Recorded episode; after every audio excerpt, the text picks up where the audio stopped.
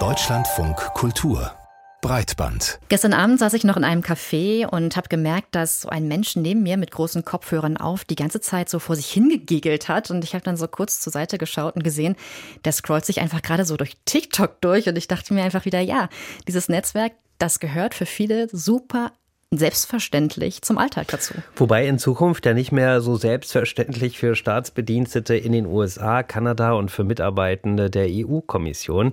Auf ihren Diensthandys, da ist TikTok nicht mehr gestattet, auch nicht auf den Arbeitshandys in den deutschen Bundesministerien übrigens, das ist aber auch schon länger. Der Grund Angst vor Spionage. Ja, denn TikTok gehört einem chinesischen Tech-Konzern und angeblich kommuniziert die App immer mal wieder mit chinesischen Servern. Jetzt kommen wieder vielleicht einige um die Ecke, die da sagen, ja, ich habe aber doch sowieso nicht zu verbergen. Wir wollten das aber genauer wissen. An was für Nutzerdaten sind denn die Tech-Firmen überhaupt interessiert? Matthias Finger mit einem Überblick. Unser Verhalten in Social-Media-Apps wird genau analysiert. Zudem müssen wir zur Nutzung weitreichende Berechtigungen erteilen, nicht nur für den Zugriff auf Mikrofon und Kamera. Also es geht hier vor allem um Kontaktdaten. Also Sie wollen die Telefonbücher auslesen. Man klickt das normalerweise leichtfertig weg oder wird dann penetrant immer wieder daran erinnern, das doch jetzt mal nachzuholen. Was ich auch sehr invasiv finde, sind Standortdaten abgreifen. Erklärt Holger Part vom Computermagazin CT. Standortdaten sind praktisch. Einerseits, so wissen wir, wo Bilder aufgenommen wurden. Andererseits werden diese Metadaten mit den Konten der Erzeuger verknüpft. TikTok beispielsweise fragt jede Stunde die GPS-Funktion unseres Handys ab und kann so einiges über uns erfahren. Nehmen wir das Beispiel eines Arztbesuches, eines Krankenhausaufenthaltes, nehmen wir das Beispiel, so blöd es klingt, aber eines Bordellbesuches, mit dem man jemanden erpressbar machen kann. Und ich möchte nicht unbedingt, dass mein gesamtes Bewegungsprofil in fremden Händen ist. TikTok hat zugegeben, Stand Standortdaten von Journalisten überwacht zu haben, ob diese zu bestimmten Zeiten an bestimmten Orten waren. Zudem werden Kalenderdaten abgefragt, in den USA gar biometrische Daten der Nutzer. Ganz legal. Apple und Google überprüfen zwar Apps im Vorfeld, einen ausreichenden Schutz unserer Privatsphäre bedeutet das aber nicht, meint Martin Degeling von der Stiftung Neue Verantwortung. Es gibt natürlich Mindeststandards, die die Hersteller Firmen unterstützen müssen. Aber jeder, der mal in so einem App Store sich umgeschaut hat, weiß natürlich, dass da Millionen von Apps zur Verfügung stehen und die werden häufig eher automatisch überprüft. Gehandelt wird dann meist nur auf Beschwerden hin. Auch Facebook verlangt weitgehende Zugriffe auf unsere Handys und gibt Daten an Dritte weiter. Der Bundesdatenschutzbeauftragte Ulrich Kelber kritisiert das schon seit Jahren. Wir sind als Staat natürlich aufgerufen, geltendes Recht durchzusetzen. Und dann ist ganz eindeutig, äh, ein Konzern kann nicht die Daten äh, an beliebigen Stellen sammeln, in Profile äh, passen. Vergangene Woche nun hat Kelber die Schließung der Facebook-Fanseite der Bundesregierung angeordnet. Das Bundespresseamt kann dagegen klagen. Hier steht ja immer schon sehr stark in der Kritik, dass Daten über den großen Teich zu amerikanischen Servern fließen. Da haben die Amerikaner sich immer ein bisschen drüber lustig gemacht. Wir sollen uns doch nicht so haben. Aber jetzt geht es natürlich darum, dass Daten von Amerikanern nach China fließen. Und jetzt stehen die vor genau demselben Problem wie die Europäer eigentlich auch. Datenschutz wird in China, so die Mutmaßung, den Interessen des Staates untergeordnet. Er darf auf die Seiten einheimischer Unternehmen zugreifen. Andererseits sind die Möglichkeiten der sozialen Netzwerke nicht unbegrenzt. Verschlüsselte Chatverläufe können nicht so einfach eingesehen werden, weder von Meta noch von ByteDance. Ja, ByteDance, das Unternehmen hinter TikTok. Übrigens, wer nicht will, dass TikTok Bewegungsprofile erstellt, sollte oder könnte zumindest die Standortabfrage nicht freigeben. Diesen Tipp könnte man auch Mitarbeitenden der EU-Kommission und deutscher Ministerien geben. Die dürfen TikTok aber auf ihren Diensthandys, haben wir gerade auch noch mal gehört, gar nicht mehr benutzen. Ein Minister hier in Deutschland allerdings ist trotzdem auf TikTok aktiv. Willkommen zur Sprechstunde. Hier beantworte ich in regelmäßigen Abständen verschiedene Fragen aus den sozialen Medien. Ja, äh, Deutschlands Gesundheitsminister Karl Lauterbach lädt regelmäßig zur TikTok-Sprechstunde. In dem sozialen Netzwerk erreicht er eben viele Menschen, um zu informieren. Allerdings, so heißt es laut Tagesspiegel aus dem Bundesgesundheitsministerium, wird der Kanal von einer externen Agentur verwaltet, mit Geräten, die nicht mit den Servern des Ministeriums verbunden seien. Aber warum diese ganze Aufregung überhaupt? Sind die Sicherheitsbedenken gerechtfertigt? Und wie viel Außenpolitik spielt beim TikTok-Verbot auf Diensthandys möglicherweise eine Rolle? Darüber haben wir uns mit Julian Ringhof unterhalten. Er forscht an der Schnittstelle von Technologie und Geopolitik am European Council on Foreign Relations. Und von ihm wollten wir erst einmal wissen, ob das TikTok-Verbot unter Sicherheitsaspekten Sinn macht. Ja, also grundsätzlich ist es natürlich schon nachvollziehbar. Es hat ja auch in den letzten Monaten, Jahren immer mehr Aufmerksamkeit bekommen, dass diese Daten, die wir auf unseren äh, Mobiltelefonen und auch anderswo benutzen, ja unendlich viele Daten sammeln und diese natürlich auch missbraucht werden können. Dabei sind die entscheidenden Fragen, welche Daten werden denn überhaupt gesammelt? Und von wem werden sie dann verarbeitet, beziehungsweise wer hat Zugang dazu.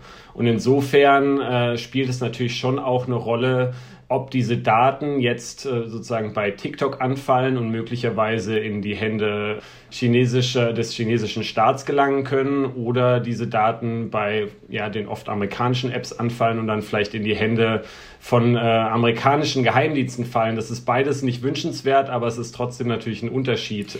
Ja, jetzt haben Sie schon den chinesischen Staat und amerikanische Geheimdienste erwähnt. Was ist Ihr Blick darauf? Worum geht es diesen Regierungen oder der EU auch denn eigentlich? Geht es da um Datenschutz, Schutz von Bürgerinnen und Bürgern oder geht es da um Außenpolitik? Also ich würde sagen, das ist eigentlich genau das Interessante, weil sich da gerade sehr vieles vermischt. Also äh, es gibt seit langem natürlich Bedenken in der EU, äh, wie mit Daten umgegangen wird. Ähm, wir haben ja auch die Datenschutzgrundverordnung hier, die eigentlich sozusagen die Verarbeitung der Daten oder persönlicher Daten schützt. Und das ist immer dann problematisch, wenn diese Daten dann abfließen in andere Länder, die dann oft ein unterschiedliches Datenschutzniveau haben. Und da muss man ganz klar dazu sagen, dass es dieses Problem in den USA gibt, aber auch in China. Mit den USA hat man äh, da jetzt sich auf ein Abkommen geeinigt, äh, wie diese Daten besser geschützt werden können, wenn sie dorthin abfließen. Richtung China gibt es da aktuell noch eine Untersuchung von der irischen Datenschutzbehörde.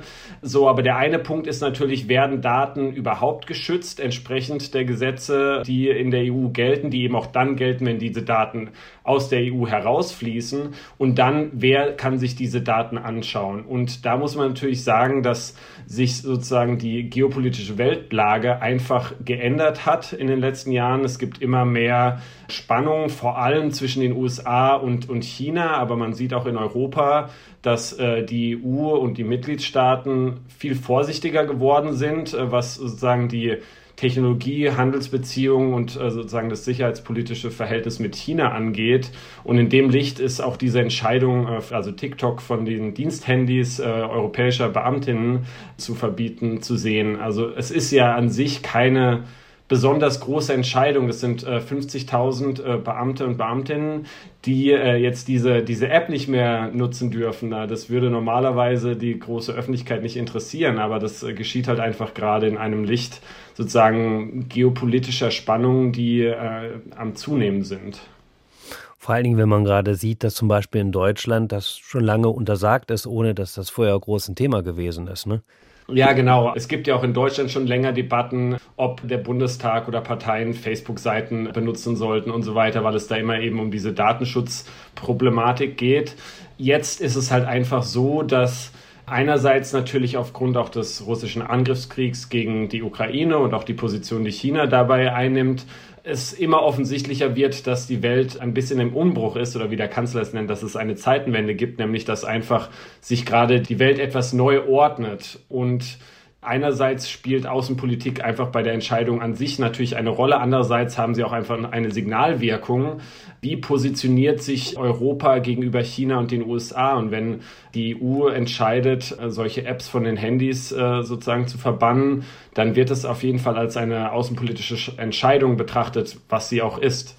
Und äh, vielleicht ganz interessant in diesem Zusammenhang ist ja, dass in Indien zum Beispiel TikTok komplett gebannt ist. Also eben haben wir über wenige Behördenhandys gesprochen, aber in Indien darf im Prinzip niemand TikTok benutzen oder ist es nicht möglich.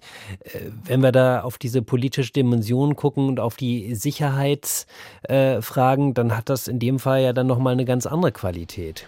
Ja, genau. Also Indien ist ein gutes Beispiel. In Indien hat man sehr, sehr früh TikTok verboten, aber auch andere Apps und auch sozusagen den Ausbau digitaler Infrastruktur von chinesischen Unternehmen. Es ist natürlich äh, sozusagen deutlich leichter, diese Sachen vor allem diese Apps wie jetzt TikTok so früh zu verbieten, dass sie noch keine großen Nutzerzahlen haben. Je größer die Nutzerzahlen sind, desto schwieriger ist es natürlich auch der Öffentlichkeit gegenüber so ein, so ein Verbot äh, überzeugend darzulegen.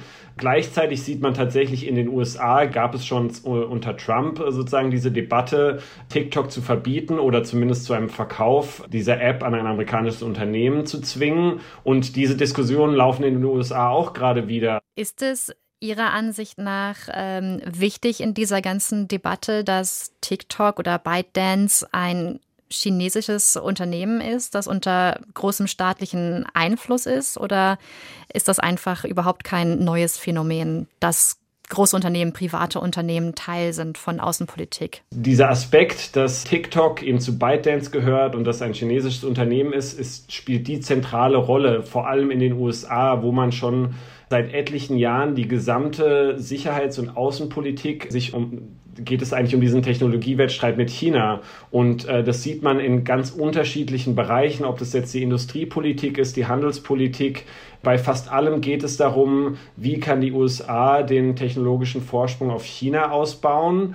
Und dafür ist sozusagen diese Debatte um, um TikTok symptomatisch, auch wenn sie sicher nicht eine der zentralsten ist äh, ist sie auf jeden Fall ein Symptom für diesen Komplex zwischen Außenpolitik und äh, Technologieentwicklung, der vor allem zwischen den USA und China einfach zentral in dieser Auseinandersetzung ist. Wenn wir jetzt diese Diskussion nochmal auf ihr, auf mein, auf unser aller Handy runterbrechen, kann es mir dann nicht eigentlich egal sein, wer meine persönlichen Informationen da abgreift? Also will heißen, es ist mir eben nicht egal und von daher spielt diese geopolitische Debatte doch eigentlich gar keine Rolle, weil Sie vorhin eben das so ein bisschen eingeschränkt haben, ob es jetzt der amerikanische Geheimdienst ist oder China, dann lieber der äh, amerikanische Geheimdienst. Aber letztlich möchte ich doch, dass meine Informationen bei mir bleiben. Genau, also im, im Endeffekt sollte es eigentlich unser aller Interesse sein, dass möglichst wenige Daten gesammelt und verarbeitet werden oder zumindest so, dass sie DSGVO-konform äh, gesammelt und verarbeitet werden, weil es natürlich extrem wichtig ist, dass unsere Privatsphäre auch bei diesen Apps geschützt ist. Nur gibt es natürlich dazu immer Limitierungen. Also bestimmte Datenzugriffe sind wahrscheinlich in Ordnung, wenn es um Sicherheitsfragen geht. Und dann macht es halt eben einen großen Unterschied, wer sich diese Daten im Einzelfall dann noch anschauen darf.